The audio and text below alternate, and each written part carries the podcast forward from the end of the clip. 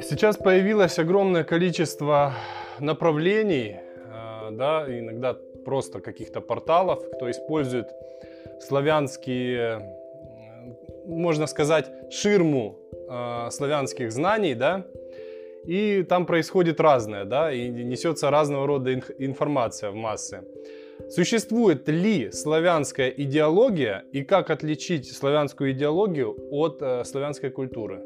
Так, вопрос понятен, благодарю. Значит, давайте сразу, наверное, мы расставим точки над «и», что есть познание, есть идеология.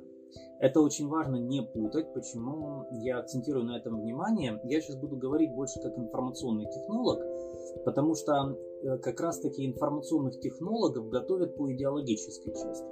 Но не в смысле, что вбивают в голову какие-то идеи, которые они должны будут ретранслировать, то есть набор тезисов и нарративов, которые нужно будет разгонять. А в смысле, вот кто такие журналисты и информационные технологи? Это технологии, обслуживающие идеологию. То есть технология на службе идеологии. Технология о том, как создавать, продвигать идеологию или модифицировать ее. А, собственно, у меня есть светская компетенция в этом плане, как у журналиста. Так вот, познание и идеология – это параллельные процессы. Они не тождественны, и они могут и э, идти рука об руку в тандеме, в некоем симбиозе, но не надо путать. И я вот частенько акцентирую внимание, в последнее время в моей риторике звучит постоянно тоже разделение, разграничение о том, что вот это познание, вот это идеология, не путаем. И то, и другое полезно по-своему, то есть я не противник идеологии ни в коем случае, но важно, чтобы мы точно понимали, когда мы работаем с сознаниями, а, с познанием, а когда работаем в режиме идеологии. Почему это важно? Вот я приведу такую аллегорию. А, педаль газа и педаль тормоза в автомобиле. Что важнее? Ну, в зависимости от дорожной ситуации, правда? Вот то же самое здесь. Вот самое важное не перепутать педаль газа и тормоза в критический момент. Потому что вот перепутать педаль газа и тормоза в критический момент это почти стопроцентная авария. Вот то же самое с познанием и идеологией. Они есть, оба все хорошо, все важно, все полезно, но важно их не перепутать в критический момент. Так вот, что такое познание? Знание, познание, а, осознание, вот эти вот категории, в основе которых лежит корень слова. Знание – это набор, это информационный набор и набор методов практического, практического применения этого информационного набора, который приводит к качественному изменению внутреннего мира в сторону большей цельности, глубины и света, большей доброты. И как следствие приводит к качественному изменению событийного ряда вовне. Вот это знание. Другими словами, когда мы работаем в режиме знания, познания, я делюсь с вами, например, какими-то знаниями, технологиями, применяя которые у вас меняется жизнь к лучшему, вы делитесь со мной какими-то технологиями, я их применяю, э, знания, например, и э, тогда у меня жизнь меняется в лучшую сторону, вот проверили, вот есть результат. Это не идеология, это знание. И я в основном работаю в этом контексте, в этом ключе. А, есть идеология. Я с, идеолог... с идеологией не работаю именно в духовном плане, в моем пути. Я работаю именно в режиме познания. Но как информационный технолог я выявляю идеологию, она мне сразу бросается в глаза, потому что есть навык узнавания идеологии. Идеология – это инструмент социальных изменений. Другими словами, идеология – это тот инструмент информационных э, технологий, из палитры информационных технологий, которые направлены на конкретные социальные задачи. То есть именно на социальное регулирование. Вот в познании цель, чтобы у конкретного человека произошли конкретные улучшения во внутреннем мире и в мире внешнем. То есть цель человек. Она больше, познание больше гуманистическое. То есть больше такой гуманистический характер носит. И поэтому к познанию больше вот тяготеют вот какие-то филантропы, человеколюбцы. А идеология – это то, что работает на массы. Это именно вот не на конкретного человека, чтобы у конкретного человека изменения произошли, чтобы в обществе в целом контекст поменялся. Тоже нужно, спору нет.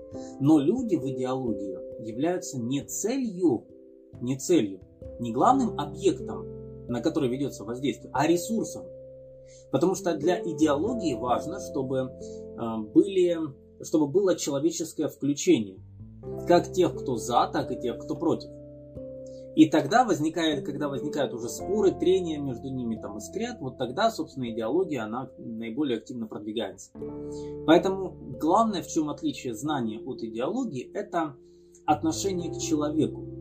В познании человек – это высшая ценность, ну как высшая ценность, не в смысле, что человек пуп земли, а в смысле, что направление знающего человека – это как раз-таки вот вектор, чтобы вот конкретному человеку стало лучше. И общество, в принципе, сильно тут не задействуется. То есть человек – это цель. А в идеологии человек – это ресурс. Именно поэтому мне идеология не очень-то близка, именно по той причине из-за восприятия идеологии. Э, в идеологии человек – это просто некая ресурсная база, это сырье для решения социальных задач. То есть это, еще раз хочу сказать, идеология тоже нужна и важна. Но просто работать с идеологией должны люди, ну, те, кому это больше подходит. Поэтому иде, вот есть вот со, со, со знаниями, вот в режиме познания, работают больше люди, которые любят людей. И поэтому и они направлены на то, чтобы им помочь самим людям. А вот с идеологией в основном работают лидеры именно лидеры, которые работают на широкие массы и которым важны именно социальные изменения. Поэтому они мобилизуют общество на конкретные социальные изменения. Это тоже нужно. Но просто очень важно уметь отличать. А в чем особенность идеологии? Смотрите, вот когда я говорю, вот привел вот такой пример, что я, например, делюсь знанием с вами, Степан, просто такой пример ролевой пока что ролевой, да? вот. Я делюсь с вами каким-то знанием, вы его применяете и получаете какой-то результат лучший. Прекрасно. Я никак не затрагивал ваши отношения к чему бы то ни было. Или к кому бы то ни было. В этом ролевом примере. Мы не затрагивали ваши отношения там, к президенту, или там к пятой колонне, или к Западу, или к Китаю, или к масонам, или к рептилоидам, или к христианству, к иудаизму, к буддизму и так далее, и так далее. То есть знанию, знанию абсолютно все равно, то есть когда мы работаем в режиме познания, абсолютно все равно, кто как к кому относится. Ваши идеологические, политические, там, экономические, культурные, религиозные предпочтения. Более того, даже какой бы какой бы религии или конфессии человек не тяготел, для познающего человека, работающего в режиме познания, тоже все равно. Единственное, что он уточнит, потому что если, допустим, человек тяготеет, тяготеет к христианству, он просто на христианском языке ему это объяснит. Знание. То есть так, чтобы просто понять, в какой терминологии ему единую суть подать. А вот идеология – это целенаправленный набор информационных приемов, направленный на то, чтобы у человека сформировалось определенное отношение к разным объектам, феноменам и тенденциям. То есть, э, как правило, эти, это отношение плюс-минус. Хорошо, плохо, черное-белое. То есть, например, какая-то идеология. Например, согласно этой идеологии, вот этот, этот, этот, этот, это плохие ребята, вот этот, этот, этот, этот хорошие ребята. Вот эти учения хорошие, вот эти учения от лукавого. Вот эти культуры и народы это светлые, вот эти темные. И вот разгоняется набор тезисов, как правило, через те информационные технологии, которые еще Карамурза описал в своей книге «Манипуляция сознанием». Это как раз где берется некое ну, создание псевдозакономерности на основе выдернутых из контекста фактов. Ну и э, дальше эмоционально все это разгоняется, подмена фактов мнением, подмена фактов выводом, ну и создание эмоциональной уверенности без отсутствия фактажа. Причем такого аргументированного фактажа. Вот поэтому идеология направлена на формирование отношения людей, которые используются в идеологии как ресурс, чтобы они стали ресурсом, они должны позитивно относиться вот к этому списку и негативно вот к этому списку. А дальше включаются просто информационные технологии. В эзотерических кругах, духовных кругах это тоже работает. Играют в основном информационные технологии на защитной стратегии мифологизации. Есть такая. где обычным бытовым каким-то а, действиям, приемам, тенденциям придается какое-то особое мистическое значение. Дело в том, что мистический пласт, он безусловно есть, есть и духовные существа, да, безусловно, но чтобы выйти на это, нужно выключить защитную стратегию мифологизацию. Иначе это будет как бы игры в магию, а не магия сама. На этом и построена и конспирология, в том числе, которая тоже представляет собой идеологию. В конспирологии знаний как таковых немного. Там в основном есть набор тезисов, которые вызывают предубеждение в плюс по отношению к одним, в минус по отношению к другим. Поэтому мой совет, сейчас вот мы просто это такая, может быть, долгая прелюдия к ответу на ваш вопрос, Степан, но эта прелюдия, она нужна для полного понимания. Дело в том, что мой вам совет, повышайте, ну я имею в виду вам, не в смысле вам как вам, Степан, кому, с кем я сейчас разговариваю, а в смысле вам, вашим подписчикам, всем вам. Так, мой совет всем, кто посмотрит данное видео, повышайте свою осведомленность в информационных технологиях. Потому что когда вы увидите технологии, когда вы будете узнавать, какие именно информационные манипулятивные приемы используются, в том числе и в славянских кругах, очень многое станет понятно. Очень много. И я бы предложил и вам, Степан, и вашим подписчикам работать с идеологиями как технологом. А, то есть, э, если надо, я могу этому обучить, этому несложно обучаться. Или кто не хочет обучаться, ну, в режиме самообучения, просто почитайте книгу Сергея Карамурза «Манипуляция сознанием» в интернете есть. Все, и проблем не будет. То есть, это можно освоить и в самостоятельном режиме. Главное освоить. И вот, когда вы начинаете уже видеть, узнавать манипулятивные приемы, в том числе и в славянских становится понятно, что э, в славянских кругах есть много бурления насчет идеологий, и на фоне этого бурления, знаете, тихо, незаметно, так это, в полутени, где-то идет процесс познания, именно в режиме вот тех, кто познают активно, те делятся знанием со своими учениками, те, в свою очередь, тоже обучаются и двигаются дальше. В общем, все идет, кому-то идеология пока более предпочтительно, а кому-то процесс познания. Единой идеологии нет в славянских кругах, ее и не быть, и быть ее не может по той причине, что э, есть некая такая психологическая конструкция, которая не дает именно сознанию человека, которая не дает э, возможность сформировать единую идеологию. Дело в том, что в славянстве нашли себя на уровне идеологической части, не познающей, а именно идеологической части славянства, нашли себя и свою самореализацию люди с ярко выраженными лидерскими амбициями.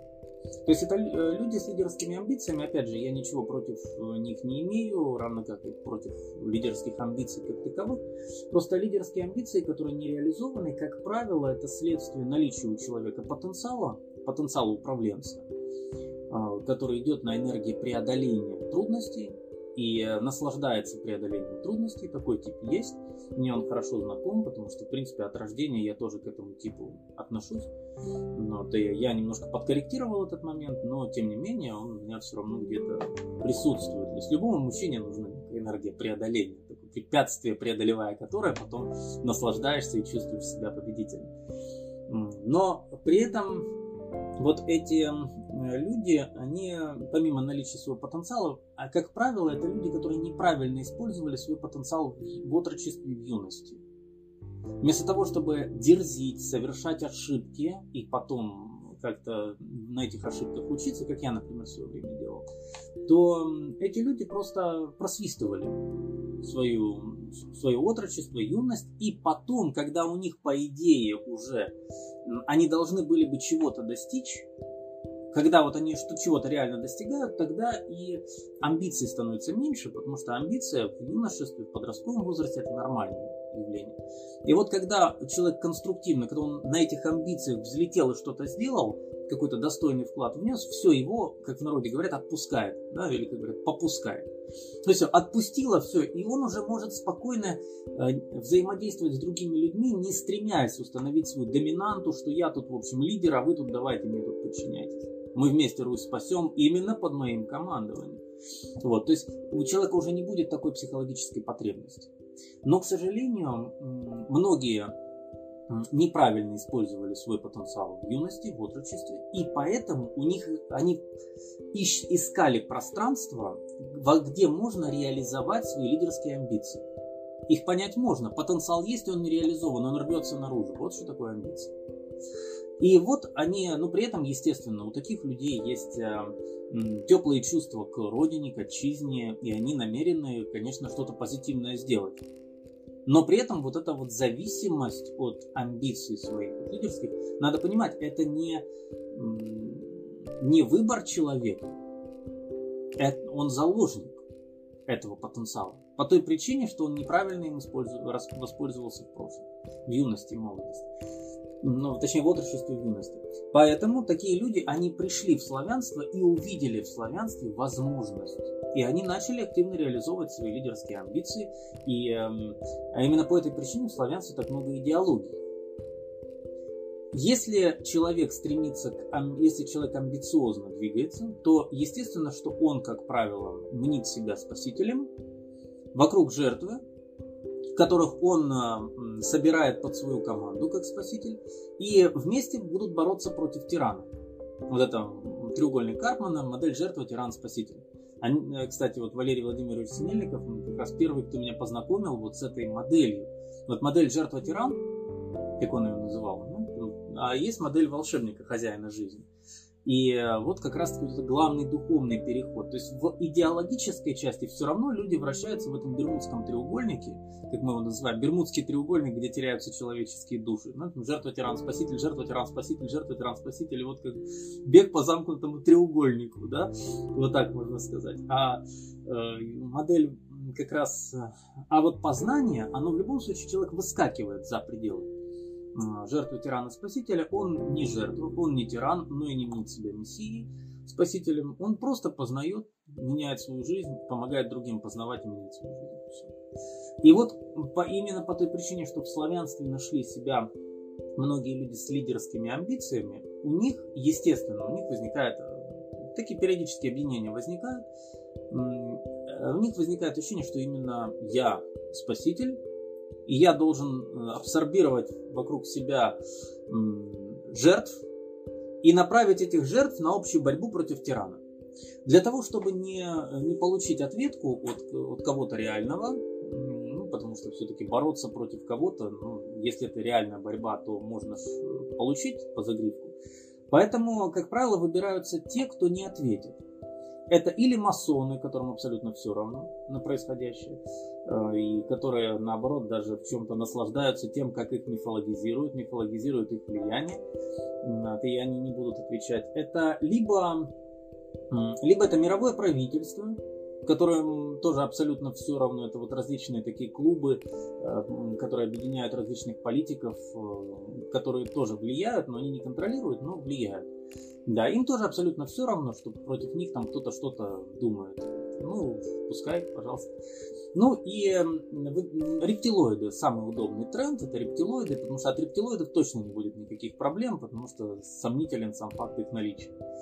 А уж если они и есть, ну как, они по-хорошему есть, но им уж точно все равно, что для них какая-то группа энтузиастов думает, что они во всем виноваты. И поэтому выбираются вот такие вот образы тех, кто не ответит.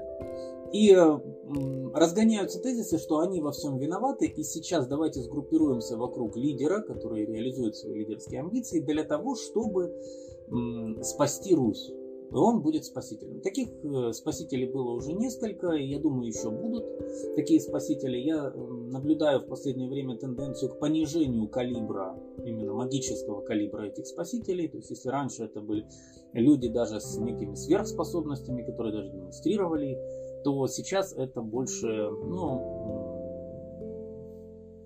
ну, в чем-то даже, не хочу никого обидеть, в чем-то даже напоминающий пародию тех, кто были лет 10 назад на этой же роли.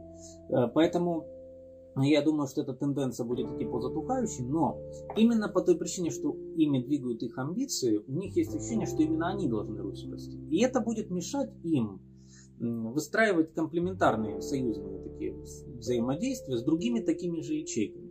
И э, вот если бы они все единым фронтом выступили, тогда могло бы быть, могла бы быть единая идеология в славянских кругах.